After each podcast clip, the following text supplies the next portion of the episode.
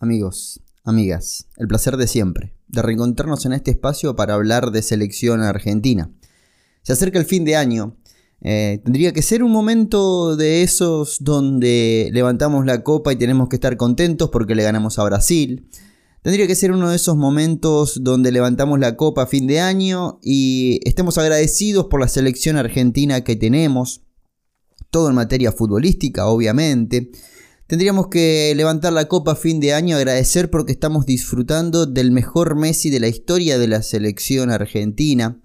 Tendríamos que levantar la copa y eh, agradecer porque viene una camada de jugadores muy buena, por la buena armonía que hay dentro de la selección argentina y porque estamos viviendo el mejor momento, creo yo, de la historia de la selección argentina. Por, no solo por la calidad del momento que estamos viviendo, que es el post campeonato del mundo, sino porque la selección argentina sigue creciendo. Y es algo que eh, no pasa habitualmente. Generalmente viene el relajo después de, de un campeonato del mundo y ahora estamos viendo que nuestra selección sigue creciendo. Pero vamos a levantar la copa con la incertidumbre, seguramente, de lo que pueda pasar con Lionel Scaloni y su continuidad. Eh, es tremendo porque se lo preguntaba Gastón Edul a Lionel Scaloni en el sorteo. Generalmente pasa que una vez que se sortea el grupo, lo primero es que, qué opinas del grupo. Y, y Edul, pidiendo las disculpas correspondientes del caso, dice, sé que se sorteó la Copa América, pero tengo que preguntarte si se hizo o no al frente de la selección argentina. Y tenía eh, muy acertado, tenía acierto lo que estaba haciendo Gastón Edul. Después lo pregunta eh, Esteban Edul y deja alguna respuesta un poquito eh, más encaminada o por lo menos eh, acomodándonos la brújula de acuerdo a lo que pasa con la selección argentina, lo que está pasando y lo que puede pasar. Y lo que se fue informando durante el post-Brasil de este desgaste con la relación entre la dirigencia y el cuerpo técnico, se sabe que hay alguna rispidez mínima que no altera eh, quizás eh, el buen funcionamiento de la selección argentina, pero que el problema de fondo es otro. Y ahí entra la parte futbolística y eh, humana del entrenador de la selección argentina. Es verdad que en este espacio hablábamos de la relación Chiquitapia y Scaloni, pero obviamente que, la información va mutando y, y, aparecen nuevas versiones. Con el hermetismo que se ha manejado toda esta camada de la selección argentina, tenía lógica y tiene lógica que haya cosas que todavía no sabemos. Pero bueno, las declaraciones de Scaloni es lo único firme que tenemos. Y Scaloni habla de mm, vara alta, de energías, de pensar qué vamos a hacer. Y da la sensación que ya es un tema de él. De él para con el grupo, de él para lo que viene. Lo que está surgiendo ahora eh, es que mm, no quiere depurar el plantel. Que está tan representado y tan identificado con el grupo campeón del mundo que sabe que meses más, meses menos, tiene que empezar a desarmar este plantel. Y que ve que esa depuración va a tener que ser antes de lo que Scaloni pensaba. Siempre se habló de una mini depuración, eh, un mini cambio, un mínimo cambio de, de generación post Copa América, porque no iba a estar Di María, porque no iba a estar Otamendi, porque había que ver qué pasaba por ejemplo con Armani, con Pesela, con nombres que ya tienen una edad y que pueden tener un reemplazo que esté jugando mejor. Pero no creíamos que eso podía alterar eh, la decisión del entrenador. Le duele a Scaloni pasar por esto, porque una cosa es pasarlo en un club, pero acá lo estás haciendo con tu selección, con lo que sos. Eh, entiendo que el club es lo que estás y la selección es lo que sos. En el club estás y te vas del club y dejas de estar en el club. Eh, hablo de equipos de, primer nivel europeo. Pero la selección nunca dejas de, estar en la selección. Y más si sos el entrenador. Es 24-7 la cabeza del entrenador de la selección argentina. Y fuiste jugador de selección. Y sabes lo que significa tener que decirle a alguien, che, mirá, es hasta acá. Y se habla de eso, de que Scaloni eh, le afecta, le afecta humanamente tener que pasar por esto.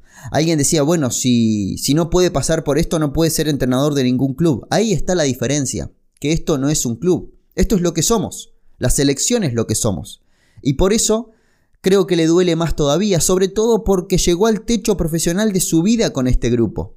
Y tener que decirle, quizás en un futuro no muy lejano, a nombres como Armani, como Montiel, quizás Germán Pesela, aunque Germán Pesela viene haciendo una temporada muy buena, quizás Guido Rodríguez, aunque Guido Rodríguez viene haciendo una temporada muy buena, eh, no sé hasta dónde puede llegar esa lista que se está diciendo que Scaloni tiene que empezar a, dejar de lado de la selección para empezar a sumar a la nueva generación, porque considera que tiene que estar la vara alta.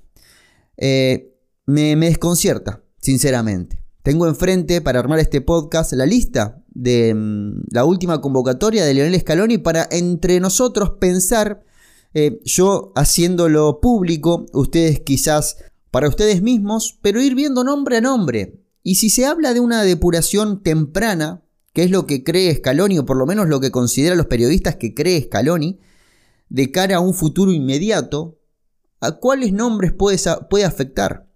Se habla de una charla con Messi.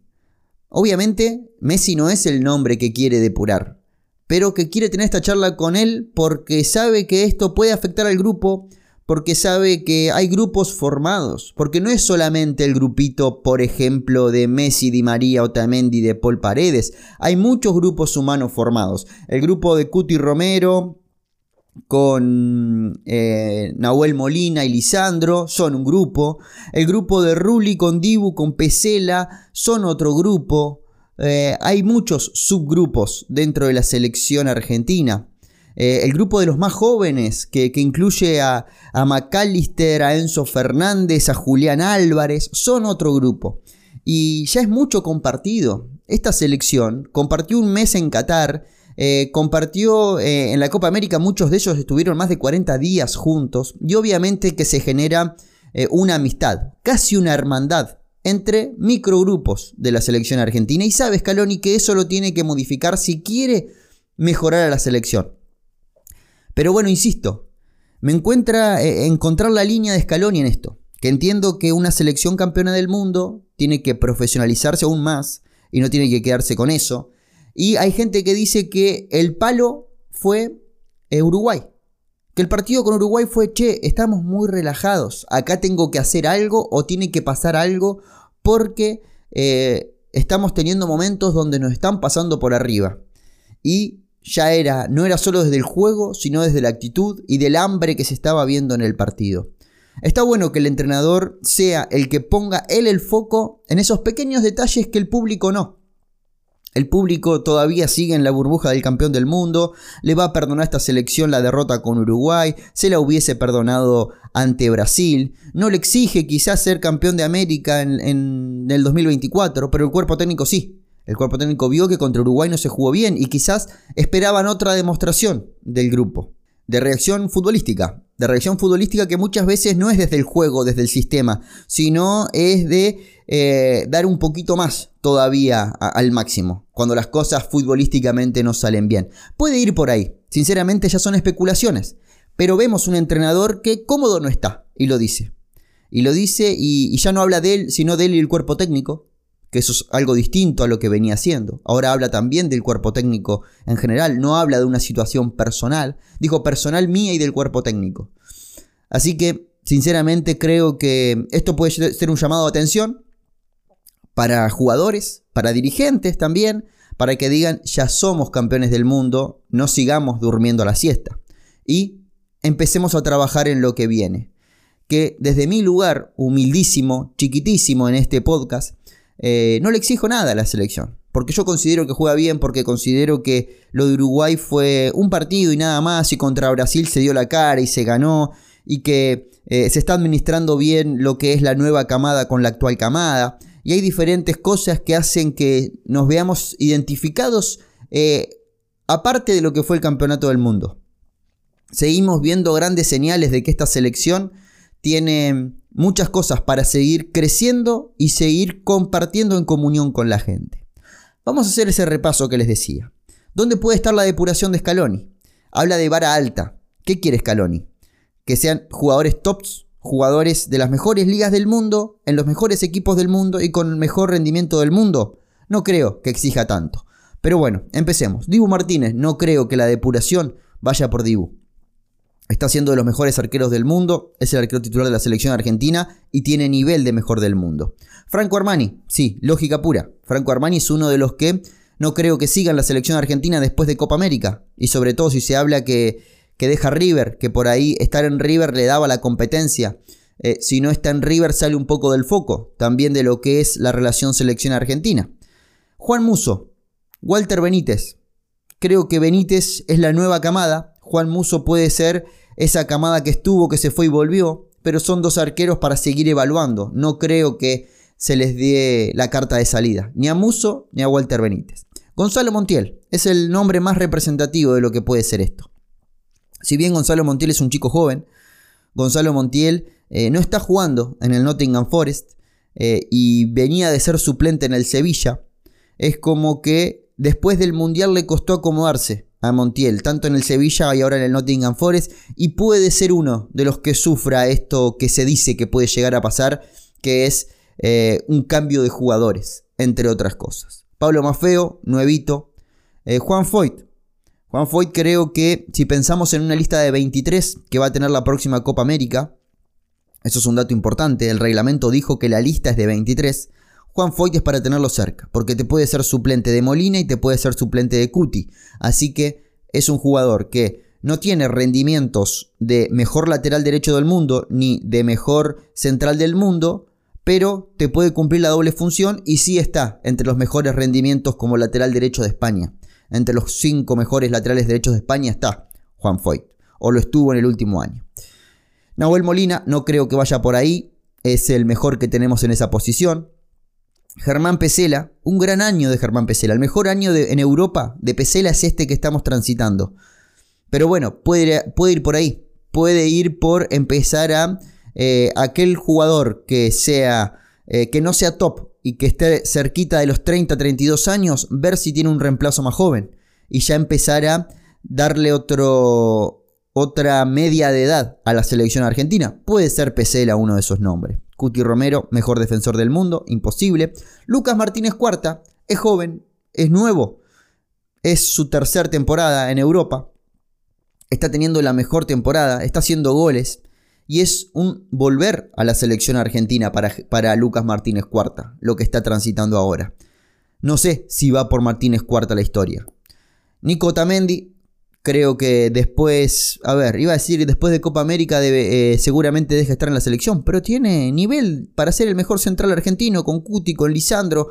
Está ahí, está ahí. No es que Valerdi o Nehuen Pérez estén teniendo un nivel como para sacar a Nicolás Otamendi de la selección argentina. Senesi ahora está siendo titular, está haciendo gol también, y eso puede acercarlo a la selección, puede ser. Marcos Acuña puede ir por el huevo, también. El huevo ha bajado el nivel, no es titular indiscutido, lesiones de por medio, le está costando cicatrizar rápido las lesiones, eso también lo afecta a la selección argentina, ha perdido el puesto con Tagliafico en la selección y puede ser uno de los nombres que diga Scaloni, bueno, empiezo a formar uno jovencito, agarro a Ortega, agarro a Esquivel, agarro a Gastón Ávila. Y lo vuelvo eh, un lateral izquierdo de selección. Puede ser que vaya por ahí. Francisco Ortega, justo hablábamos de él, nuevito en la selección, no creo que vaya por ahí. Tagliafico, a ver, Tagliafico tiene una edad, pero es el titular en ese puesto. Me niego a pensar que, hable de titulares Scaloni o, la gente que está descifrando lo que quiere hacer Scaloni cuando se habla de, cambio de jugadores. No creo que toque los titulares. Guido Rodríguez puede ser un nombre. Puede ser un nombre aunque está teniendo una temporada muy buena. Guido Rodríguez y en cada mercado, en cada mercado suena para la Premier. No sé si va por Guido la historia. Enzo Fernández, nuevísimo, campeón del mundo, joven, equipo top. Rodrigo de Paul, gran nivel, titular, motor de la selección argentina. No creo que vaya por ahí. Ezequiel Palacios, ¿pide titularidad en la selección? No, no la pide porque si hay tres lugares, los tres están ocupados. Pero sí eh, es uno que, a ver, me expresé mal. Pide titularidad, pero no hay lugar para, para que sea titular. Esa es la realidad. Palacios tiene nivel para ser titular hoy. Es de los mejores mediocampistas que tiene el fútbol alemán es el eje del el líder de la liga alemana y de uno de los mejores equipos de Europa como el Bayer Leverkusen. Obviamente que tiene que estar en la selección.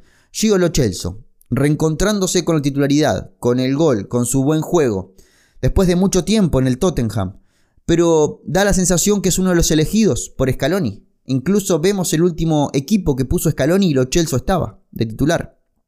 Alexis McAllister, 5 titular de la selección, equipo top, gran nivel en la Premier, no va por ahí. Dybala. Dybala, un tipo de 30 años que todavía no encontró ese rol en la selección. El hecho de que esté Messi lo opaca un poco, pero creo que pensando en una Copa América donde Messi no va a jugar los 90 minutos de todos los partidos, o por lo menos eso parece, pensar en Dybala como la opción no creo que esté mal. Di María, no hay que analizarlo, se va después de la Copa América. Messi no se toca. Julián Álvarez, nueve titular, nueve titular del campeón del mundo. Titular gran parte de la temporada en el City, no creo que vaya por ahí. Lautaro Martínez, de los mejores delanteros hoy por hoy que tiene Europa, junto a Julián, son los dos mejores argentinos en Europa, no creo que vaya por ahí. Nico González, polifuncional de Scaloni, elegido por Scaloni, uno de los jugadores preferidos del entrenador que le puede cumplir muchas funciones. Seguramente no vaya por ahí. Lucas Ocampos, vuelve a la selección después de un tiempo, está siendo convocado ahora bastante seguido, su nivel no es el mejor de su carrera, su mejor nivel fue el 2019, pero era una opción. A ver, y después ver qué hay atrás. ¿Qué hay atrás? Si Scaloni quiere empezar a depurar esto. A ver, pensemos. Por Otamendi puede estar Senesi. O Lisandro, obviamente. Primero Lisandro y después Senesi. Lisandro no está porque está lesionado. Pero Lisandro Senesi. O sea que puede tener eh, cómo cubrir ese sector de, del defensor central izquierdo. Por los laterales izquierdos, a ver, pensemos en em, Esquivel, el chico del Atlético Paranaense que juega en la sub-23.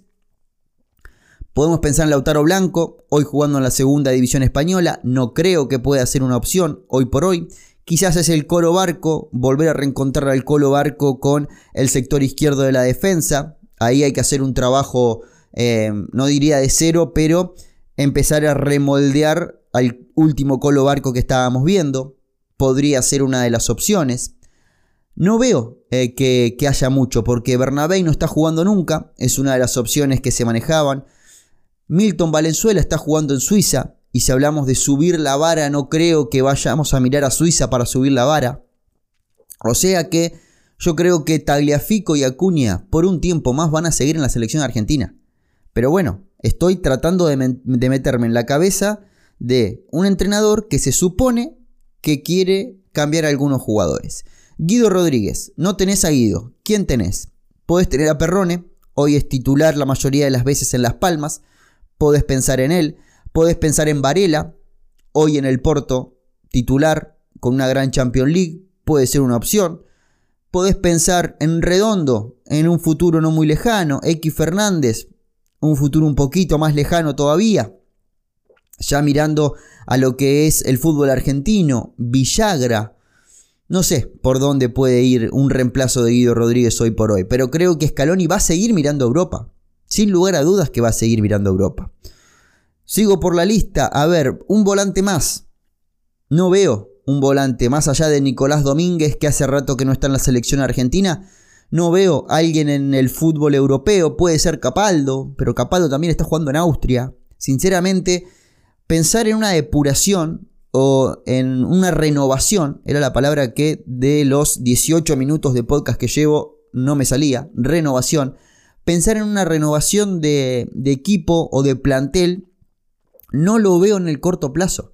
Necesitamos que pasen estos seis meses, que este sea un mensaje de escalón y simplemente para lo que viene, para que los Guido Rodríguez, los Pesela, los Dybala, los Lucas Ocampos, los Acuña, los Tagliafico, em, los Armani, los Lucas Martínez Cuarta, eh, estén atentos, porque como hoy están en la selección, puede dejar de estarlo.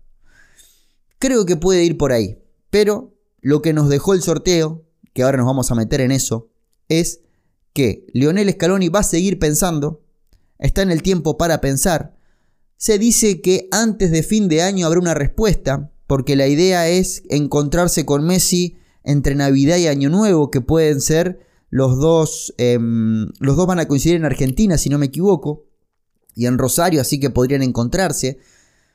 Lo, habla con él porque justamente tiene que ver más con lo humano que con lo futbolístico. Eh, y no tiene problemas Scaloni para armar el 11. No es que tiene que eh, juntarse con Messi para hablar de, che, pongo a Lautaro o pongo a Julián.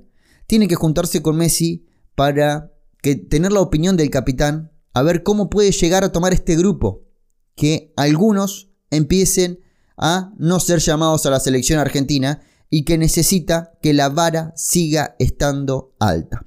No quiere relajación, no quiere que, haya jugadores durmiendo la siesta, no quiere que haya dirigentes durmiendo la siesta, quiere que haya un trato de campeón del mundo, quiere que todos los partidos salga a la cancha el campeón del mundo. Y por eso considera, por lo que estamos viendo o por lo que se está informando, que tiene que haber algunos cambios, ya sean en cuestiones de logística, como pueden ser los amistosos, que hoy es 12 de diciembre y todavía no conocemos ningún amistoso de la selección argentina para marzo, cuando hace un mes Brasil ya anunció que juega contra Inglaterra, dato no menor. Después de que no haya amistosos de mierda, que no lo hayan, no lo lleven a Singapur porque a la AFA le entran 30 millones de euros, sino que, che, juguemos contra Bélgica, contra Portugal, poneme una selección, poneme un Croacia, poneme un Dinamarca. Busquemos la opción para poder competir en los partidos amistosos y que no sea simplemente una presencia comercial. También puede ir por ahí.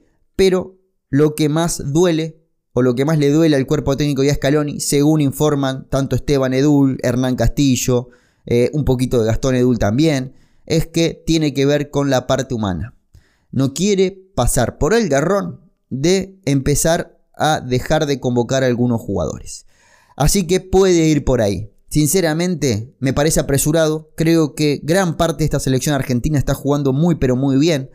Salvo Montiel, que no juega. El resto para mí sigue siendo convocable y creo que va a seguir siendo convocable. Y más ahora que hablamos de una lista de 23 nombres. Una lista de 23 nombres nada más para la Copa América. O sea que tenés que utilizar lo conocido. Polifuncional, conocido, que sabes que te puede rendir, que sabes que no te va a hacer eh, el gol del Diego a los ingleses, pero sí te va a hacer un relevo aunque no juegue de mediocampista central. No sé si me explico. Y creo que se viene una Copa América donde yo creo que Scaloni ya tiene la lista. Hice un video en YouTube justamente hablando de eso. Creo que la lista para la Copa América ya está. Y la preocupación de Scaloni viene para el post Copa América y para lo que puede ser esa recta hacia el Mundial, sobre todo porque la selección argentina más pronto que tarde va a estar clasificada al Mundial y eso puede producir que haya una relajación. Lo que quiere Scaloni que la relajación em, no afecte al funcionamiento y que solamente sea una relajación para permitir probar a algunos jugadores. Informaba Hernán Castillo, no es normal que Mascherano eh, le haya abierto la puerta a todo lo que andaba dando vueltas, porque Mascherano está haciendo listas y listas con nombres nuevos para la sub-23, es porque Scaloni también va a meter mano ahí, va a meter mano a mí, seguramente. Seguramente haya nombres después del preolímpico que empezamos a ver, independientemente de Tiago Almada, obviamente, empecemos a ver en la selección mayor. Como pasó en el preolímpico pasado. Después del preolímpico pasado, Nico González y Alexis McAllister pasaron a ser jugadores de la selección argentina mayor. También pasó con Nehuen Pérez, también pasó con Facundo Medina, pasó con Gaich en alguna convocatoria también. Eh, y eso se da, eso se da. El último paso al la mayor es la sub-23 y por eso Scaloni también tiene el ojo puesto ahí y quiere, eh, obviamente, que, mm, que, sientan eso. Que, que, que no es solamente jugar para ver si se meten en la lista del preolímpico o entrenar para ver si se meten en la lista del preolímpico, sino que también es entrenar porque es el último paso hacia la selección mayor. Y creo que la historia puede ir por ahí. Esperemos tener más información al respecto, pero a modo de resumen, el problema de Scaloni es que quiere cambiar o considera que hay que cambiar algunos jugadores para mantener la vara alta en la selección argentina y quiere ver la mejor manera de hacerlo. Esto lo puede afectar humanamente por la relación que tiene con el plantel, porque se han hecho una familia durante el Mundial. Eh, todos vivieron un momento que nunca van a olvidar en sus vidas. O sea que eso también puede afectar al entrenador. Tenemos un entrenador muy emocional, un entrenador muy sensible, eh, muy de corazón y eso lo puede, lo puede afectar. Quizás no, no esté con fuerzas como para dar ese paso que no es ni futbolístico, porque futbolísticamente estamos jugando bárbaro. Vamos a ver cómo evoluciona este tema, invitarlos a, mm, a que me sigan en Twitter, que es donde voy a estar poniendo todo lo que, lo que vaya cambiando respecto a este tema. Lo que pasó el pasado 7 de diciembre fue que en Miami se sortearon los grupos de la Copa América. Copa América que va a estar arrancando el próximo 20 de junio. Argentina no conoce el rival de su debut porque Argentina va a estar enfrentando al ganador del el repechaje entre Canadá y Trinidad y Tobago. La verdad que cambia mucho ¿eh? si es uno o es otro. Se supone que va a ser Canadá por una cuestión de que es un equipo mundialista, está mucho más formado, tiene varios jugadores jugando en Europa y eso puede, puede hacer que tengan un mayor funcionamiento, pero hay que esperar a marzo. En la fecha de marzo es cuando se define este, este repechaje. También hay otro repechaje que es Honduras contra Costa Rica. Grupo de Argentina con Perú, Chile y lo que decíamos, el ganador de Canadá y Trinidad y Tobago. Perú y Chile, cuando estoy grabando este podcast, todavía no confirmaron entrenador. No tienen entrenador ni Perú ni Chile. Perú está último en las eliminatorias sudamericanas y Chile hoy se está quedando fuera del Mundial porque por diferencia de gol está entrando Paraguay, pero bueno, falta mucho. Se supone que ambos equipos tienen muchas chances de meterse en la próxima Copa del Mundo si empiezan a hacer las cosas bien. Son dos equipos que, teniendo seis plazas y media para ir al próximo Mundial, deberían estar, tanto Perú como Chile, aunque el presente está diciendo otra cosa. Es un grupo accesible, accesible ¿por qué? Porque podría haber sido mucho más difícil. Este grupo te podría haber tocado con, por ejemplo, a simple vista, te podría haber tocado con Uruguay, te podría haber tocado con Venezuela y te podría haber tocado con el repechaje que tenemos y que entre Canadá y podría haber sido un grupo muy muy picante.